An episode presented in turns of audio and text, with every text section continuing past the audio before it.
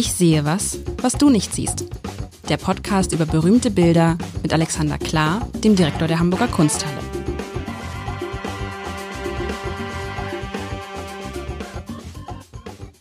Herzlich willkommen. Mein Name ist Lars Heider und ich darf wieder einmal, ich sehe was, was du nicht siehst. Mir fällt der Titel leider gar nicht ein, lieber Alexander. Ich sehe was, was du nicht siehst, spielen mit Alexander Klar. Alexander, wie geht es dir? Ganz gut. Und selbst? Die Homeoffice walten weiterhin. Ja, es ist irgendwie, ich glaube, wir werden noch eine lange Zeit im Homeoffice haben. Die Marilyn Addo, die Virologin vom UKE, hat ja bei unserem neues Empfang gesagt, und das hat zum Glück kaum einer verstanden, hat gesagt, es sei alles gar nicht mehr so schlimm mit Corona. Spätestens in einem Jahr beim nächsten neues Empfang des Hamburger Abendblatts werde alles fast schon wieder so sein wie vorher. Da habe ich einen kurzen Schreck gekriegt. Das sind die Perspektiven, die äh, Wissenschaftler so aufmachen.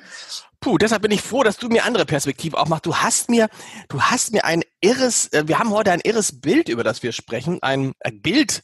Darf man Bild sagen eigentlich zu einem Gemälde? Ja, es ist ein Gemälde. Ein Gemälde ist ein Bild. Ein Bild kann vieles sein. Ein Gemälde ist üblicherweise etwas, was ähm, gemalt und auf einem festen Bildträger ist. Insofern, also Gemälde ist die engere Version von Bild. Bild also, kann viel mehr sein. Bild ist der Überbegriff quasi. Genau, ein Bild, also eine Skulptur äh, richtig an der Wand positioniert, ergibt ein Bild. Also wir reden bei Bildern wahrscheinlich so geübterweise immer vom Zweidimensionalen. Das ist aber aufgeweicht worden von der modernen Kunst. Da kann auch was Dreidimensionales, also eine Rauminstallation ist ein Bild in meinen Augen. Aber da kann man natürlich auch mal mit dem Duden ein bisschen diskutieren. Gut. Und es ist ein Bild, und ich, ich musste sofort an Karneval denken. An Karneval in Venedig, nicht so sehr Karneval in Köln. Denn es sind viele Fratzen dabei. Ne? Also äh, man sieht so Fratzen und Masken und einige lachen, andere, ich beschreibe mal so ein bisschen. Oben links geht ich, mir da. Ich erinnere mich vage, du hattest mir was Lustiges aufgetragen oder habe ich es falsch in Erinnerung?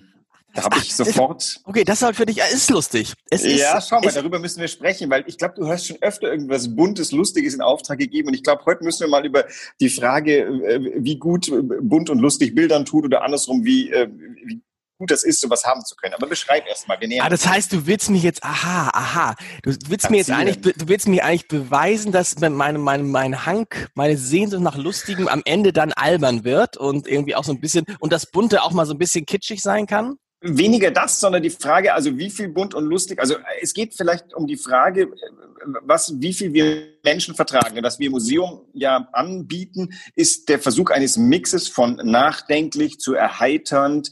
Die Frage ist nur, wie bietest du diesen Mix an? Und das ist natürlich, ich meine, das stellt sich ja auch dem Chefredakteur des Abendblattes. Wie viel, ähm, ich mache mal in Anführungszeichen, Vergnügliches stellst du dem täglichen Horror entgegen, der einem da ja auch entgegenfällt, damit das Abendblatt nicht in die falsche Richtung kippt.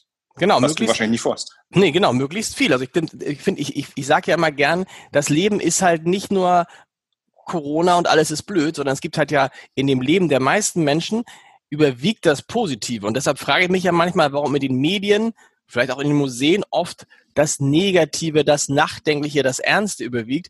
Weil in meinem Leben zumindest sorge ich dafür, dass das Lustige vielleicht mindestens 50 Prozent der Zeit einnimmt. Eher mehr. Aber dann kannst du mal gucken, wie viele Dramen produziert Hollywood und wie viele Komödien und welche von den Filmen von den aus den 1930er Jahren sind als also was sind die berühmtesten Filme der Zeit? Selten die witzigen. Also die, die, äh, ich meine, okay, die Feuerzangenbowle ist nicht wirklich witzig, aber das ist eine wenigen die mir einfallen würde und das auch noch ein, irgendwie so ein Horrormovie auf, der, auf seine eigene Art und Weise. Also das Tragische hält sich länger, glaube ich. Du hast recht. Und so und am Ende, äh, ich dachte gerade, welcher Film war denn immer so ganz witzig? So die nackte Kanone. Kennst du das noch? Du wahrscheinlich nicht. Mich, an den Titel kann ich mich erinnern. Mit, mit, mit, mit Steve Martin, nee, Steve Martin, ich weiß nicht, die nackte Kanone, aber du hast recht, so Du hast recht, ist so viele witzige, aber es gibt viel äh, Comedy. Egal, egal, wir sprechen, wir müssen ja über dieses Mal, wir müssen ja über dieses Bild sprechen. Das ist ja das viel. Tun wir schon. Wir sind, wir sind gerade schon tief in der Tragikomödie. Das wurde James Enzo, um den es sich hier handelt, auch vorgeworfen. Ich sag schnell, wie das Bild heißt. Ja. Es heißt nämlich Stillleben mit Masken, ist aus dem Jahr 1896 und Over to You für eine gute Beschreibung dieses wilden Bildes. Es ist ein, tatsächlich ist es ein wildes Bild mit eins, zwei, drei, vier, fünf, sechs Masken. Meine Lieblingssache ist dieser Tee- oder Zuckerpott oder was ist das, der so in, relativ in der Mitte steht vor so einer Vase. Aus dieser Vase fliegen so kleine Köpfe raus und auf diesem Teepot ist auch so eine so ein Gesicht, so eine Maske. drumherum sind Masken, Fratzen mhm. und dann habe ich das Gefühl, es sind ihm die Ideen ausgegangen. Ich weiß nicht, hat er irgendwie so eine, wie heißt das, wo man die Farbe drauf macht? Ähm, das fällt mir gerade nicht ein. Dieses, Palette. Pa na, genau, so die Palette gemalt und dann, ich finde, dann geht es mit ihm so ein bisschen durch. Also dann, das Bild hat keine, wie ich es ja auch gerne liebe, keine richtige Struktur. Es ist sehr bunt, es hat so ein quietschgrün, wie wir es noch nie gehabt haben. Es ist viel gelb, bisschen gelb dabei, bisschen rot, bisschen lila. Auch so eine Farbe, die in, lila ist so eine Farbe, die auf, habe ich schon mal, hatten wir schon mal lila auf irgendeinem Gemälde? Wahrscheinlich. Seltene Sache. Seltene Sache. Also die Farben sind jetzt nicht so, dass man, dass man sagt, oh, das ist, das ist jetzt angenehm, sondern eher schrill, finde ich. Und ich hatte mich nicht mehr daran erinnert, dass ich mir das Lustige gewünscht hatte. Wenn du das sagst, dann wird das so sein. Vielleicht hast du fröhlich gesagt. Ich weiß fröhlich. nicht genau. Dann, es dann ist aber, ich miss es ist auch gar nicht fröhlich. Es ist für mich schon wieder so, es hat so was Ketzerisches, so was hehehe, weißt du? Ja, ja, hämisch. Hämisch, genau. Ganz kurz mal eingehakt. Du, du empfindest den, den, das Einbringen der Palette als ähm, äh, Fantasielosigkeit oder da sind die Ideen aufgegangen? Habe ich ausgegangen? Habe ich das richtig verstanden? Ja, es, ich finde, es passt nicht. Genau wie diese Statue. Da ist ja so eine, so eine Statue, mhm. so eines alten, äh, so eines griechischen oder römischen Jungen, nackt ich mit einem. würde eindeutig eine Frau daraus machen. Das ist eine Frau? Ja. Mm, ja, ja, das ist eine Frau. Eine ich Frau, gebe mal zu bedenken, ja. wenn du auf einem Gemälde eine Palette liegen hast, was würdest du assoziieren oder was würdest du, also ich unterstelle mal, das ist sehr sinnhaft da reingemalt. Ich behaupte es sogar und ich werde es gleich auch noch beweisen können. Diese Palette hat einen tiefen Sinn. Der sich mir nicht erschließt. Okay, das ist interessant. Also, oder ist es, ähm, oder ist es dieses, ist es dieses sozusagen, ist es ein Teil seiner Arbeit? Zeigt er uns ja, seine ja, Arbeit? Ja, ah, ja, er zeigt uns seinen also, Arbeitsort. Ach. Wir hatten es ja schon mal von Selbstporträts, nicht vor allzu langer Zeit mit Max Beckmann. Da stand der Max Beckmann, blickte uns scharf in die Augen. Hier blickt uns James Ensor scharf in die Augen. Wir sehen es bloß gerade noch nicht, denn diese Palette ist natürlich ein glasklarer Hinweis auf das Handwerk dessen, der dieses Bild hergestellt hat, des Malers. Davor hast du auch noch diese Statuette, von ganz glasklar behaupte, dass es eine Frau ist und ich noch präziser, da klingen so Venus-Statuen an. Und ich habe gerade in der Viertelstunde, die ich Vorbereitungszeit hatte, hektisch versucht herauszufinden, ob es eine tatsächliche Vorlage für diese Statue gibt. Ähm, was man wissen nicht wissen kann, aber was vielleicht hilfreich ist, die Mutter von James Ensor betrieb einen Laden mit, ähm, mit so, mit Nippes, würde ich das mal nennen. Okay. Ähm, das heißt also, was du da siehst, sind äh, Sachen, die man möglicherweise auch in einem Nippesladen in Ostende kaufen konnte. Und dazu gehört diese Statue. Also eine Venus-Statue mit einem so Palmwedel in der Hand. Tut mir leid, äh, die Archäologen liegen wahrscheinlich schon kichern am Boden, weil es dem Kunsthistoriker gerade nicht einfällt. Aber die direkte Vorlage kenne ich nicht. Aber was verbinden wir mit Venus? Schönheit. Die hast du doch gerade noch ein bisschen vermisst, richtig? Ja, die vermisse ich aber auch bei dieser Statue. Also ja, ich habe sie jetzt, ich habe jetzt rangezoomt und wenn ich mir das Gesicht angucke, würde ich sagen, ja, das ist eher eine Frau. Wenn ich mir den Körper angucke, würde ich sagen, hm, also wenn das eine Frau ist, dann fehlen wesentliche Merkmale oder sie sind nicht besonders ausgeprägt. Also sie sind eigentlich gar mhm. nicht ausgeprägt. Also da ist es so, natürlich ist Schönheit immer eine Kulturfrage, eine Lernfrage. Also nicht Schönheit per se doch, wenn wir, glaube ich, wenn wir in der Landschaft stehen, dann haben wir alle denselben Sinn für Schönheit. Bei, bei menschgemachten Dingen, die, diese Statue, wie sie da steht, lässt sich ein bisschen herleiten. Das sind so kleine Statuetten, die spätestens zur hellenistischen Zeit, also zwischen 0 und, keine Ahnung, zwischen 200 vor und 100 nach Christus, äh, eigentlich äh, als Massenware hergestellt wurden, um in Häusern zu stehen, als Sinnbild von was Schönem. Also Venus-Statuen waren natürlich vielleicht auch auf einem Venus-Altar zu finden, aber die hatte man, glaube ich, zu Hause nicht so rasend oft. Das waren wirklich so hübsche Nippes-Sachen. Ähm, das heißt, der Begriff, wenn, wenn du eine Venus-Statue siehst, sahst und die ist schon herleitbar, denn die hält so ihre Hand etwas schamhaft vor ihre Scham. Äh, daher kam dann der spätere Gattungsbegriff der Venus pudica. So viel, ähm, liebe Archäologen, kann ich dann doch noch. Wow. Ähm, und sie, sie, dieser Blick über die Schulter, der, der kann lasziv sein, der kann aber auch abweisend sein. Also ähm, der, der, der Mensch um die, um die Jahrhundertwende, das Bild ist ja von 1896, der, der las das dann schon so als eine, als eine Allegorie der Schönheit mitten in diesem sehr krassen Bild. Und jetzt kehren wir wieder zurück zu dem, was du zu Recht angemahnt hast. Es ist schon krass, oder? Ja, und jetzt, wo du mir das, es ist krass, und jetzt, wo du mir das erzählst, äh, die Hintergründe erzählst, habe ich den Eindruck, okay, ist das so eine Mischung, der wollte uns mal seinen Arbeitsplatz zeigen, der wollte ein bisschen Werbung machen für die Nippes-Sachen seiner Mutter, so nach dem Motto, da ist einiges. Und dann hat er gesagt, dann male ich oben noch so ein paar Masken. Es, es wirkt so, als hätte es kein Konzept. Als ja, hätte er sich ehrlich gesagt, als hätte er sich gar, so nach dem, ach komm, ich mache mal alles, was gerade so da ist. Ja, aber vielleicht mal zusammen. Ist, vielleicht bewegst du dich hier gerade schon, also sowas von Ziel gerade auf äh, das zu, was das Konzept dieses Bildes ist. Um eins vorwegzunehmen, seine Zeitgenossen haben ihn nicht verstanden. Sie haben ihn auch nicht gemocht, die haben sich wahlweise verlacht gefühlt oder haben das Bild selber verlacht und das tatsächlich so, dieses Bild klärt ja nicht, was das ist. Das ist jetzt nicht so, dass da Masken zum Verkauf an der Wand hängen, sondern diese Masken hängen wie so Geister im Bild herum. Und die Masken scheinen auch noch miteinander zu kommunizieren, denn die scheinen sich auf diese Statue und neben der Statue ist noch was Wichtiges. Links von uns aus gesehen der Statue, hinter dem von dir so gepriesenen Teepot steht noch etwas Auffälliges in der Bildmitte, was wir noch nicht besprochen haben. Du meinst nicht die, die, die dieses Karten da mit äh, Herzkönig und so? Nein. Nee, äh, weiter rauf, größer, prominenter, blau. Größer, die Vase. Ja, ich habe doch, habe ich die Vase nicht schon? Äh, äh, vielleicht hast du sie und ich habe sie übergangen, aber vielleicht äh, ich nochmal für, die, für die Höhe. Die Vase ist, ist es so eine, ist es so eine chinesische aus der chinesische? Äh Absolut. Äh, ah, erzähl. Also ich also, beschreibe sie, es ist eine große, es ist eine große Vase, die in der Mitte steht. Und aus dieser Vase, daran erinnere ich mich, habe ich vorhin nämlich gesagt, springen so zwei Köpfe raus, wie so auf so ähm, zwei Sprungfedern.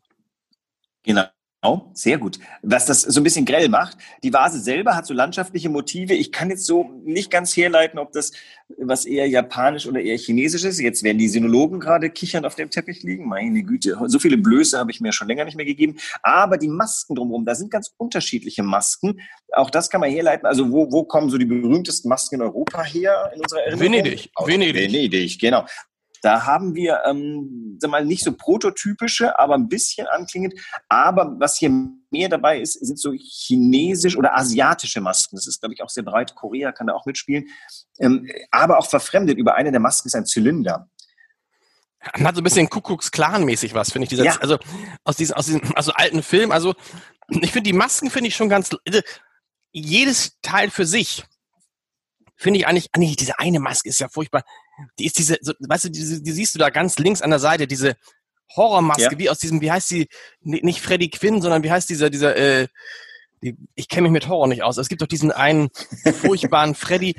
Also ich finde die Masken schon cool, aber in der Kombination, nee, die Masken, die Masken sind schon gut. Nein, die Masken ja. sind gut wenn er die Statue weggelassen hätte, die, ja. Vase und noch mehr Masken gehabt hätte, dann wäre das ein cooles Maskenbild gewesen. Aber jetzt guck, verbinde mal, ähm, also ähm, ich mag, mag ja sehr gern malen nach Zahlen. Das kannst du jetzt hier mal ein bisschen spaßig strukturell nachvollziehen. Du erkennst, wenn du dir die Masken anguckst, die haben alle so ein bisschen eine Ausrichtung. Die sind alle gruppiert. Schau mal, ob du zusammenbekommst, wie die gruppiert sind. Es ist fast zu billig, das darf ich gar nicht fragen. Na, wieso? Ich meine, rechts ist ja nur eine Maske und links sind ja irgendwie alle anderen zusammen, oder?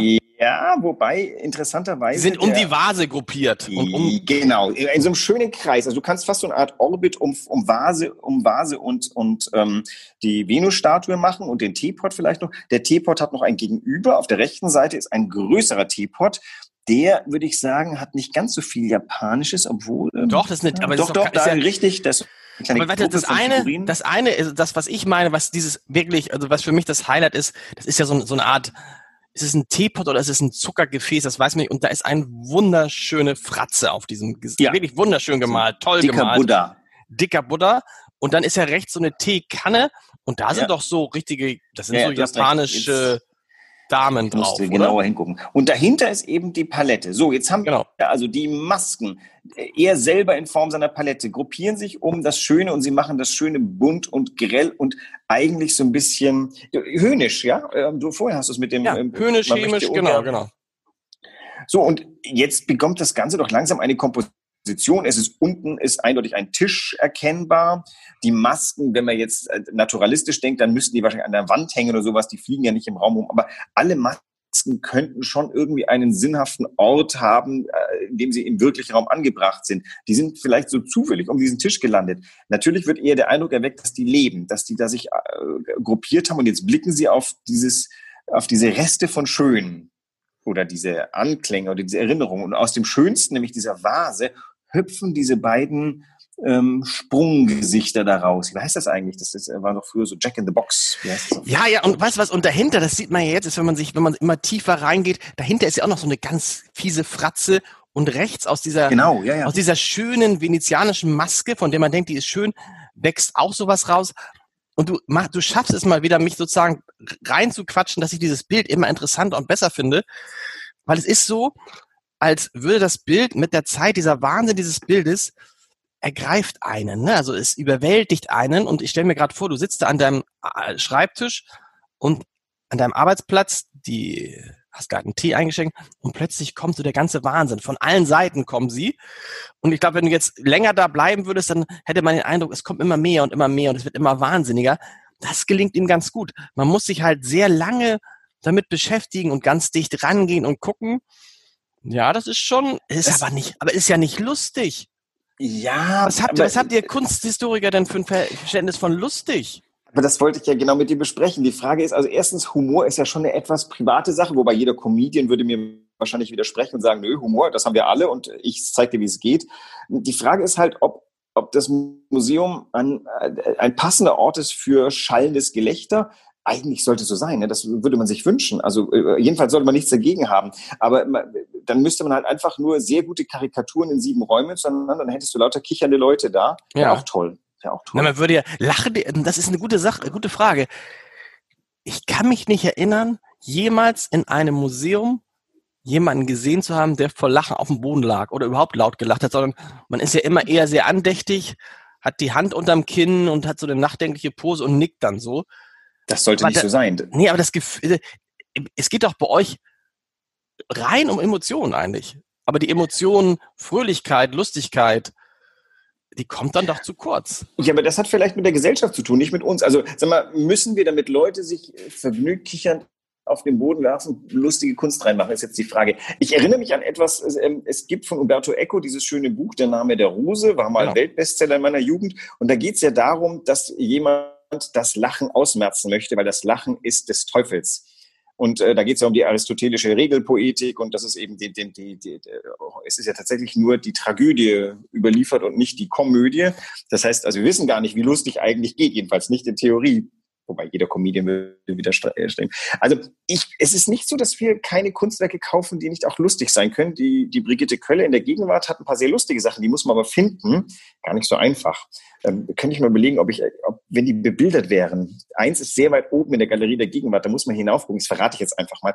Wir haben so Luftauslässe in der Galerie der Gegenwart und es gibt eine Künstlerin, äh, äh die hat das gehäkelt und daneben gehängt. Und es hängt eines dieser Lüftungsauslässe äh, von Frau Streil gehäkelt, leicht labbrig herunter. Und ist tatsächlich so, das sieht man fast nicht. Außer man guckt aus dem Fenster und denkt plötzlich, hoppla, was ist das? Mhm. Und dann könnte man vielleicht kichern, aber vielleicht traut man sich auch nicht im Museum, was schade wäre. Ja, und ja, wahrscheinlich ist es, ist es genauso wie bei der Zeitung. Auch in der Zeitung ist es ja so, dass die traurigen, die ernsten Dinge überwiegen. Und das liegt ja auch daran, dass die Menschen, du hast es ja gesagt, sich dafür interessieren. In der Literatur ist es so, 60 Prozent aller Literatur in Deutschland ist Kriminalliteratur. Und meine, ich lese das auch gerne. Meine, meine Frau fragt immer, warum liest du das, wie Menschen ermordet werden, zerstückelt, äh, eingebuddelt und so? Und man fragt sich ja, warum?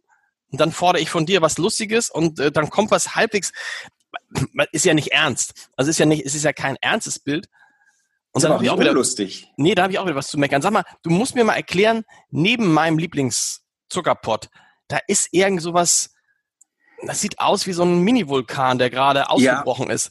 Was das soll das sein? Ich habe keine Ahnung. Es sieht ein bisschen aus wie ein Schweinekopf von schräg hinten, ein abgeschnittener. Es könnte was, ähm, es könnte eine große, ähm, es könnte eine ähm, ähm, ähm große Muschel sein. Irgendwas ja. Vegetabiles aus dem Riff, könnte ich mir vorstellen. Aber es ist tatsächlich so ein bisschen amorph, gehört aber, glaube ich, auch in die Kategorie der schönen Dinge, die auf diesem Tisch herumstehen und um die Masken, diese Fratzen herum ähm, sich belustigen. Übrigens, ist denn, ist denn der Maler, wer ist der James? Ensor. Äh, James Ensor, ist der irgendwie dann später verrückt geworden? Also ist eine Vorwegnahme einer, war das so ein bisschen wahnsinnig oder war das einfach nur, wollte er damit nur provozieren? Nö, der ist sogar 89 Jahre alt geworden. Okay. Am Ende seines Lebens wurde, also er hat immer ein bisschen, er hat, äh, der hat immer ein bisschen darüber geklagt, dass ihm der ganz große Weltruhm äh, verwehrt wurde. Am Ende seines Lebens ist er noch, äh, glaube ich, ein bisschen geehrt worden. Aber tatsächlich ist es so, dass es eine, der ganz großen Propheten des 20. Jahrhunderts. Er hat das vielleicht auch gewusst. Er hat gemeint, also äh, wenn ihr wissen wollt, wie moderne Kunst geht, müsst ihr nur in meine Bilder reingucken. Ähm, tatsächlich bin ich geneigt, als Kunsthistorik zu sagen, da hat er sehr, sehr viel Wahres gesprochen, denn du entdeckst in diesem Bild natürlich eine ganze Menge bis hin, jetzt schlagen wir den Bogen, äh, jetzt gerade die, die Endzüge der Schreckensherrschaft von Herrn Trump, wie, wie dieses, diese grellen Masken da eine wunderbare Entsprechung eines wutverzerrten, albernen Killer-Clowns ähm, hier angesprochen werden. Also ich sehe tatsächlich äh, dieses, diese, du, es gibt ja dieses Diktum, dass nach dem Holocaust du besser nicht reimen solltest äh, mhm. äh, oder, oder Lyrik machen. Ich habe den mhm. das genaue Zitat, glaube ich, verdrängt und vergessen. Wie schade, das soll ich wissen. Das geht aber für Filme machen geht's auch. Also es ist auf mehreren Ebenen. Naja, ähm, hier hast du noch vor dem Ersten Weltkrieg, noch vor all diesen Katastrophen äh, des, des 20. Jahrhunderts, hast du hier etwas, wo der Mensch ja ein bisschen lächerlich gemacht wird. Äh, Humanismus, vergiss das. Wir haben gerade noch die Ära des Klassizismus hinter uns gebracht, wo, das, wo der Mensch das Zentrum der Schöpfung war. Hier ist ähm, das Zentrum eine, eine Mingenvase und äh, zwei Clowns, die raus rausspringen. Ich würde das schon für prophetisch halten. Es gibt, man könnte jetzt argumentieren, zu lachen gibt's gerade nichts auf dieser Welt. Und du hast recht, weißt du was, du hast recht. Kurz vorab noch, ich glaube, das Zitat war von Adorno, ne? Ich äh, verbinde es irgendwie mit Paul Celan, aber ich weiß Nach nicht. Auschwitz ein Gedicht zu schreiben, ist barbarisch. Aber es ah, kann auch. Ach nein, und, und Paul Celan widerlegt es im Endeffekt, indem er die, äh, äh, indem er den Beweis antritt. Aber du weißt, was du, du total recht hast bei diesen Masken. Das ist Trump. Das ist prophetisch. Die, zumindest zwei dieser Masken, weißt du, die, die beiden, die relativ links in der Mitte sind. Links in der Mitte ist eine sehr gute Formulierung. Du ja. weißt, was ich meine. Ja. Das ist diese, diese, also diese Fratze, die einem anspringt, die links oben neben der äh, Maske ist, ist, hat sowas genauso sowas, sowas ekliges wie die Maske da unten. Und man muss irgendwie an Trump denken, ähm, der sich lustig macht über uns alle und der uns irgendwie, es ist die Fratze des Bösen am Ende. Ja, oder andersrum, der vollkommen humorlos ist. Ich, ähm, es läuft ja seit einer kleinen Weile, in der Süddeutschen ist es, glaube ich, von einer Schriftstellerin namens Kennedy, ein, eine kleine Farce über Boris Johnson und da heißt er irgendwie Todesclown oder ja genau. Und ähm, sorry, das Copyright für den für den Clown übrigens gehört ihr und nicht mir. Der, aber ich muss immer dran denken an diese diese komischen rechten Figuren, die gerade diese diese diese vollkommen selbst vollkommen humorfrei, aber wenn man sie anguckt, möchte man sich permanent totlachen, weil man denkt, Wahnsinn, das ist aus einer ganz, ganz fiesen Komödie herausgezogen. Und jetzt sind wir bei deinem Wunsch nach ähm, fröhlich und lustig und das Ganze verdreht sich halt irgendwie bösartig. Unsere schöne, leichte Zeit, die einfordert, ähm, dass die Dinge gut seien. Wir werden wahrscheinlich also keine Ahnung, nicht wegen der Pandemie, aber ich eher sag mal, wegen der Klimakrise werden wir noch ganz bittere Sachen erleben und wir glauben es immer noch nicht und, und hätten es gern lustig. Und dann schaust du sowas an und denkst, okay, vielleicht sollten wir ins Museum rein, um ein bisschen zu erschrecken. Das Problem ist dann, ist das Museum leer, weil der Mensch möchte nicht erschrocken werden. Hm. Aber das ist, ich muss es leider sagen, das ist eine brillante Analyse. Und was mir noch nie aufgefallen ist, das ist mir jetzt aufgefallen in, in den Endzügen von Donald Trump durch dich. Wir, wir sitzen da und lachen, wir, wir lachen ja über den und wir machen uns lustig über den, nur der ist halt völlig, völlig, man muss sich immer klar machen, dass solche Leute, die meinen das halt tot ernst. Die ja. machen das nicht, um uns irgendwie, um uns irgendwie zu, äh, äh, um uns irgendwie die Zeit zu vertreiben. Boah, und das finde ich, dadurch bin ich jetzt noch froher, dass, äh, froher gibt es vor, bin ich sehr froh, dass ähm, Donald Trump weg ist, ähm, weil das ist ja noch schlimmer, dass man denkt, man kann ihn nicht ernst nehmen, aber in Wahrheit ist das alles total ernst. Ja, also, ja, weißt du, dieser, dieser Konflikt und der, ja der, ist, der ist gut in diesem Bild dargestellt. Ja. Und äh, also auch das ist halt so, ähm, er ist ja nicht alleine. Dieser Geist regiert gerade und was wir gerade, was eine Generation gerade lerne, ist, wenn du nur lang genug gegen die Wahrheit ansprichst, dann hast du die alternative Wahrheit geschaffen und das ist die Lüge. Die Lüge heißt aber nicht mehr Lüge und sie ist ein alternativer Fakt geworden. Und das hat, das hat der Herr Trump ganz alleine herbeigeführt, auch wenn es irgendwie offensichtlich in der Luft lag. Es gibt mittlerweile die Möglichkeit, aus einer Gesellschaft, die wissensbasiert, faktenbasiert zu Ergebnissen kommen möchte, auch wenn die Ergebnisse nicht besonders hübsch sind, da gibt es den Gegenzug, sagt, das gibt's gar nicht. Und wenn ich das jetzt sage, dass es das nicht gibt, dann gibt's auch nicht. Und mir gefriert gerade so ein bisschen das äh, Lächeln, weil ich immer dran denke, dass ich meinem Sohn beigebracht habe, dass alles, was man sich vorstellen kann, gibt's auch. Mhm. Womit ich sagen will, dass das Immaterielle ist viel stärker als das Materielle. Also wenn du, wenn du sagst, es gibt Gott, allein, dass genügend Leute sagen, es gibt Gott, dann gibt's den auch. Das Problem ist, das kann man in der perversen Trump-Weise auf alles anwenden und dann gibt's auch Dinge, die ganz horrend sind. Und das hast du in diesem grellen Bild hier, glaube ich, wirklich ähm, prophetisch. Es ist ja kein böses Bild, es ist auch kein Angriffs, es ist ein farbenprächtiges, schön. Also von dem Bild möchte man gerne stehen. Und man hat dann ein pochendes Herz, weil es einfach es ist irgendwie lustig, aber es ist irgendwie halt ganz furchtbar ein Schrei hinterher. Und das ist in dem Bild angelegt. Aber du hast genau das gesagt, es lässt einen so ein bisschen das Blut in den Adern gefrieren. Hm. Also erst denkt man, was ist das? Dann denkt man, geht man rein und denkt, oh, uh, das ist ja, vielleicht ist es auch ganz lustig. Und dann denkt man, nee. Und es ist genauso, wie du es. Am Ende war es nicht lustig, aber es war ein Bild, äh, das zum richtigen Zeitpunkt kam, weil es Donald Trumps Präsidentschaft zusammengefasst hat. so, und nun, und zack, und nun wissen wir aber auch, in drei Tagen, wenn wir diesen Podcast ausstrahlen, in drei Tagen ist es äh, vorbei und äh, vielleicht sollte man, vielleicht sollte man das wir machen es ja rechtzeitig. Das könnte man, damit könnte man fast wirklich die Ära Trump äh, bebildern. Alexander, wir sind schon, oh, wir sind schon am Ende. Nächste Woche, was kommt nächste Woche? Jetzt hast du was Lustiges versucht. Nächste Woche ja. was Buntes oder wie, wie, in welche Richtung geht Ich, ich, ja, sag mal, ich würde aus dem Bild etwas weiterentwickeln und wir unterhalten uns das nächste Mal über etwas, das wir, glaube ich, schon mal angesprochen haben, nämlich die Frage von figurativ versus abstrakt. Also, was ist denn eigentlich Abstraktion in Gemälden? Wow. Aber es bis, wird bunt. bis nächste Woche. Tschüss, tschüss. Tschüss.